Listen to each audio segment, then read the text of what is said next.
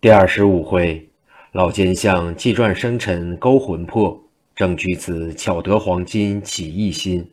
书接上回，老道福尔对罗本说道：“丞相，只要设法将皇上的八字拿来，管教二十一天之内断送了他的性命，朝中任何人不会疑到你有此术。在这二十一天之中，相爷有多少知心朋友，也可以打通了关节。到那时，按倒了对立的仇家，天下自然落到相爷的掌上。”罗本微蹙眉头。皇上的生年月日我是知道的，每年都办万寿，岂能不知？可是竟未留心他的生时。这有了，我假意与太后请安，就说皇上今年万寿，当祈求天地赐福。在启文之中要列八字，我这样骗他的生辰，他们绝不会多心，或许更以为我忠于皇上呢。于是。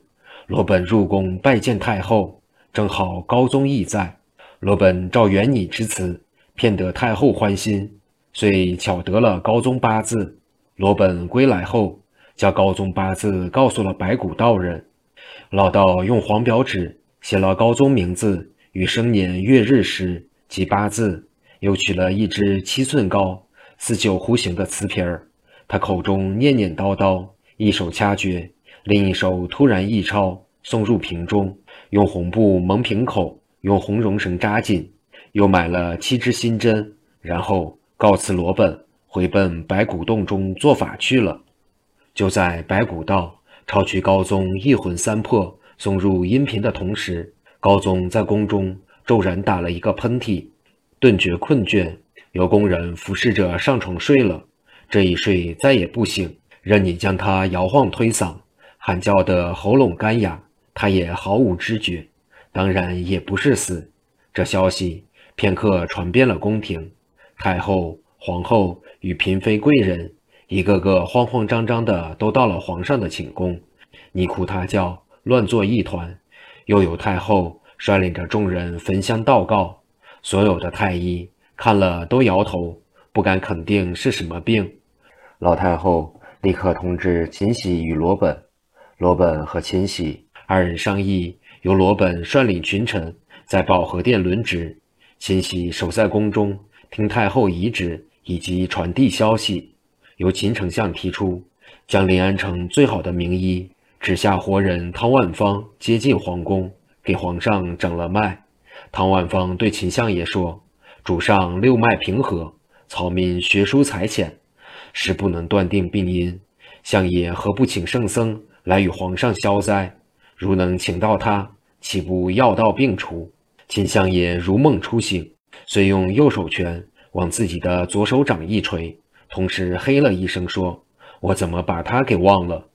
秦相急忙禀明了太后。太后说：“好，我也成了傻子了，请爱卿亲身去请，更为稳便。”秦相爷到太和殿，对罗本知会了一声，匆匆地坐了轿子。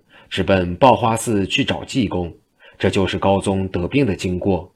济公长老对这五对小夫妻从头至尾说了一遍高宗得病的经过，又说：“用你们到白骨道洞里将阴品倒来给我，你们可要按我说的去做，千万要小心，更不要胆怯露了马脚。五个男的虽是凡人，胆子却不小。这小姐五个一听去会白骨道。”心中确实不安，因为他们几个人的道行加在一起还不到一万年，怎敢去惹有三万七千多年道行的白骨老妖？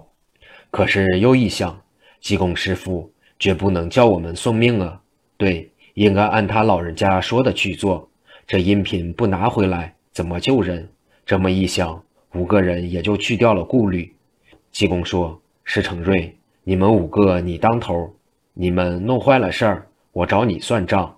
王银平，你们姐五个你当头，错了跟你算账。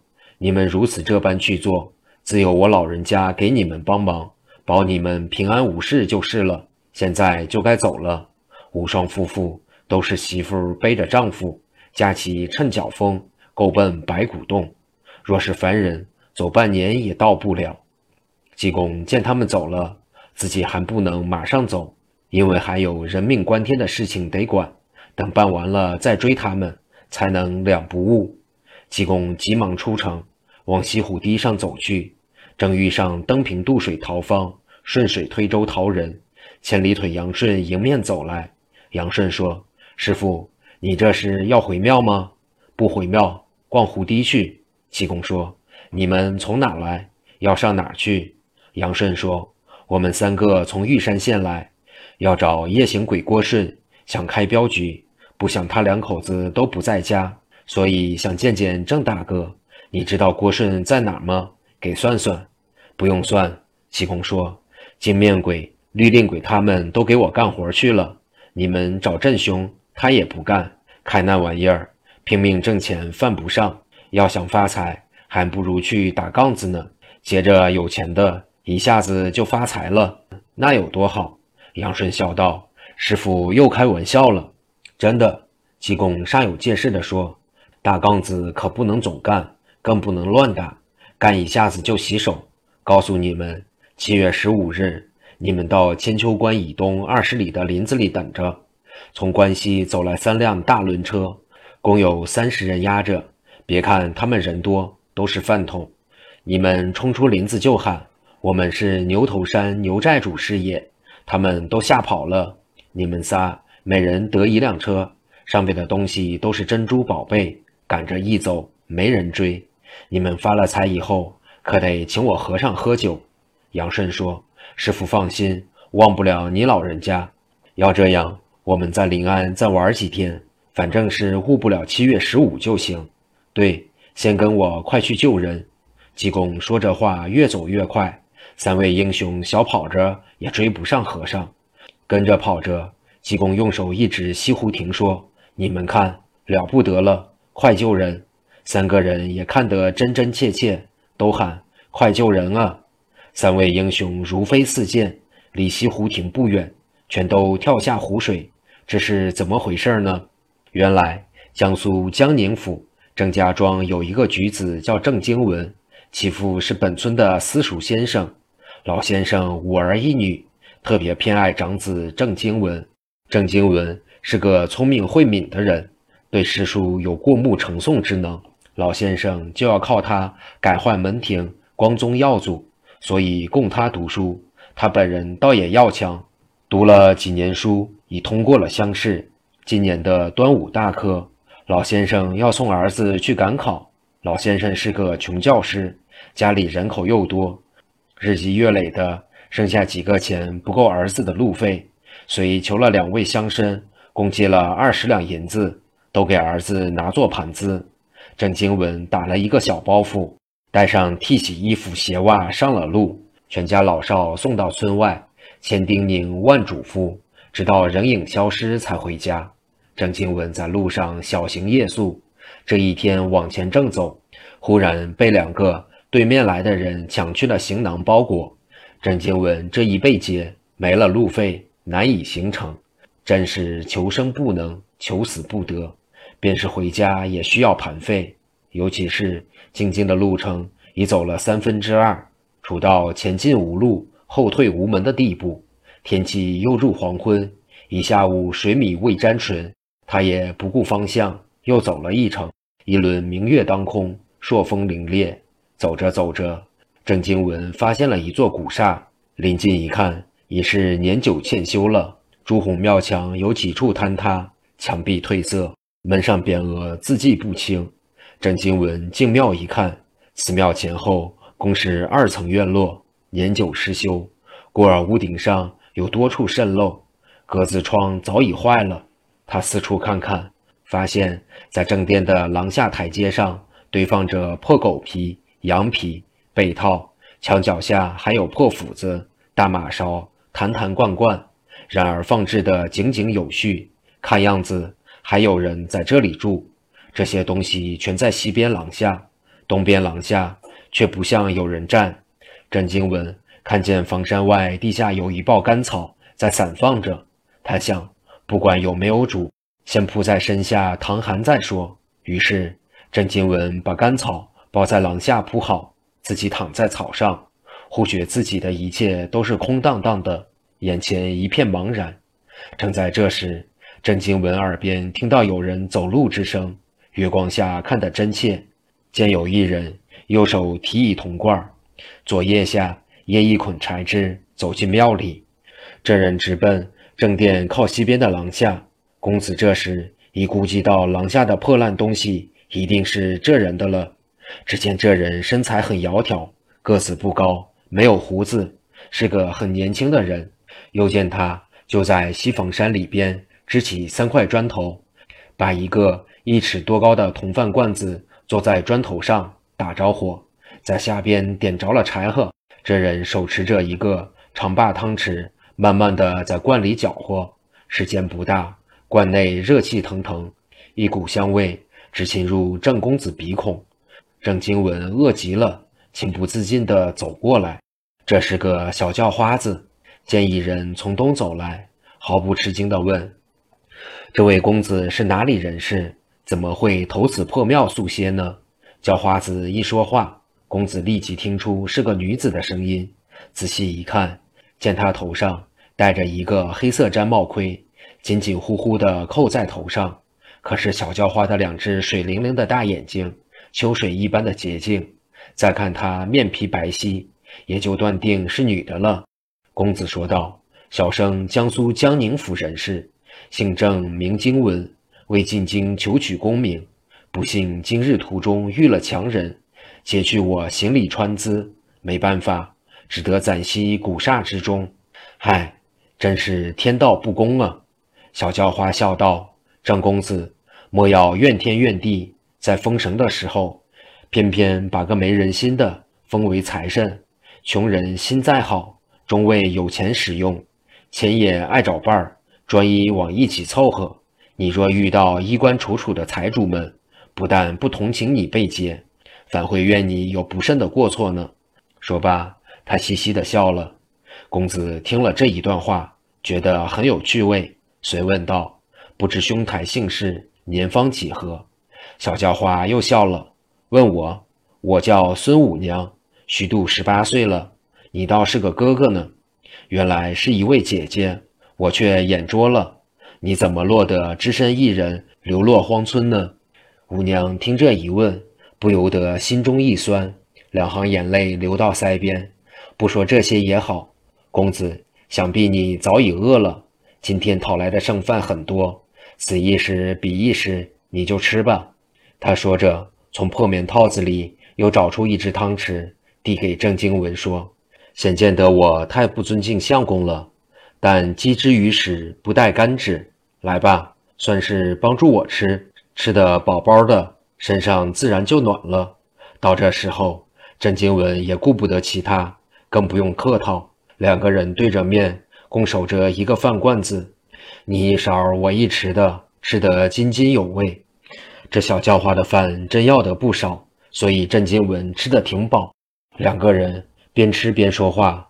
五娘说：“我父带着我和弟弟，还有我母亲逃难，途中被金兵冲散，我母拖着我，我父领着我弟弟，后来找不到父亲和弟弟了。”我和母亲就流落在这里，不久，我母就病故在这个庙里。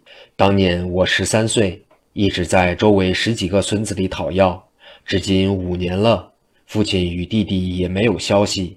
想今后，说到这里，五娘哽咽的再也说不下去了，眼泪似断线珍珠一般洒了下来。郑公子忙劝道：“姑娘不要难过，似你无亲无故。”一旦忧虑成病，岂不更可怜？还是往宽里想，倘若天可怜见，父女姐弟终有团聚之日。郑经文见五娘不哭了，懒洋洋地说：“天气不早，姑娘休息吧。”见五娘点点头，自己仍走到东面廊下，躺在干草上，仰面望着天空，月朗星稀，风静云闲。这时，郑经文忽而想到。淮阴侯受朴母之恩，而自己今晚已吃了叫花乞讨的残食，明日、后日、今后怎么办？正在胡思乱想，见姑娘走到自己身旁，将一整张的棉褥套两张大狗皮放在公子身旁，说：“我那里还有皮子和被套、破毡子，这些给你铺盖。看样子又要应节令，要下雪，你暂时哪里也别去。太冷了，可以到大雄宝殿里去睡。是的由我给你要，天暖了你再走，休息吧。这姑娘在困难中也会理解别人的难处。姑娘回去睡觉，郑生依然胡思乱想。”忽然觉到，人若处在这部天地，实是生不如死。自己虽也是韩家的儿子，但父母教养成人，叫自己去要饭吃，又怎能启齿？人总往窄处去想，越想就越觉得没路。郑经文站起身来，左瞧右看，便将丝带解下，搭在东配殿门的上坎，系成了套，搬了一块墙豁口下的大石垫脚，一闭眼上了吊。待睁开二目时，才知道自己绊倒在姑娘的怀中。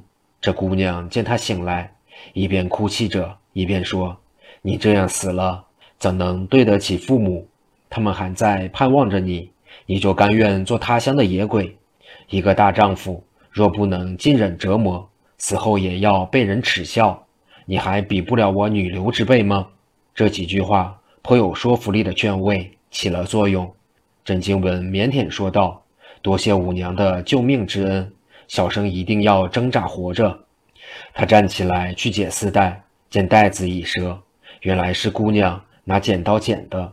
姑娘长期讨药为生，什么菜刀、剪子、破斧头、针线等物俱有，都是日常讨饭中见谁家有余的，向人家要来的。有时人家给了好一点的衣服，经自己修理。拿到集上去卖，这五年来积累了七两多银子。姑娘本来想给郑生做路费，从现在看，必须先把他说通了才好。第二天果然天色漫阴，郑金文醒来时，五娘早走了。他走到五娘的铺位一看，有一个字条是留给自己的，上写：“为了给人家赶做嫁妆衣，我到人家家里吃饭，铺上。”有新娘子家给我的点心，我舍不得吃，你吃吧。渴了，西房山下有井，用水桶烧开了再喝。你要等我回来，再有几天，我挣了钱，你好做路费。大丈夫能屈能伸。郑经文看着字条，呆呆的发愣，心想：这女子粗通文墨，与我萍水相逢，竟如此好心。昨夜不是她救了自己，自己已经九泉下去了。我又该如何报答他呢？郑经文嗟叹不已，吃着点心，胡乱地想了一阵。中午又睡了，估计天气有掌灯以后才醒来。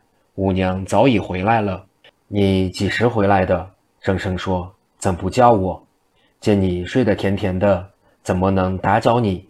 他笑着把四个大馒头和一大碗菜都送到郑生眼前：“你吃吧。”郑经文吃饭时。见五娘找出几个蜡头，点燃了一个，送到大殿里。回来后，姑娘说：“要下雪，我们都搬到里边去吧。”他收拾完毕，又替公子端了菜碗到店里去吃。郑经文突然问：“五娘可曾许配了人家？”他目不转睛地看着五娘的神色。你说梦话呢？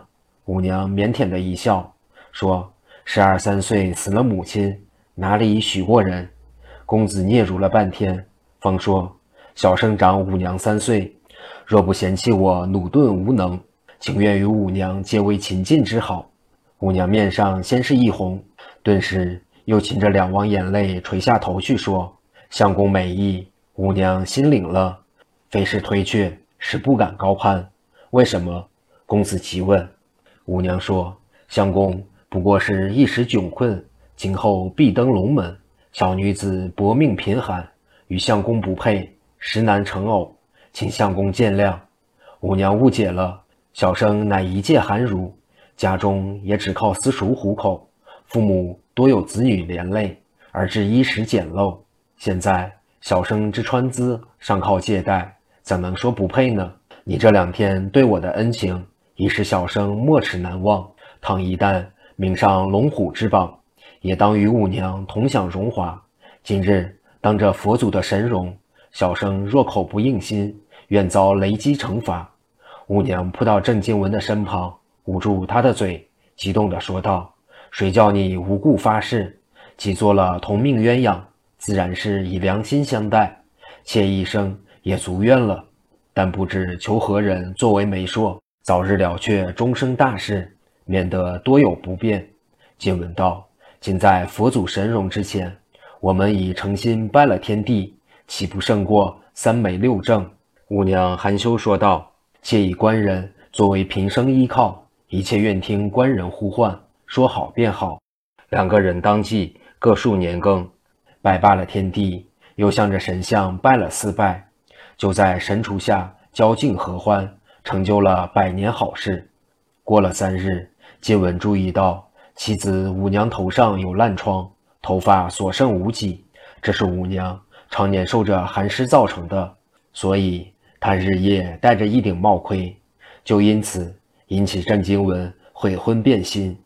要知后事如何，且听下回分解。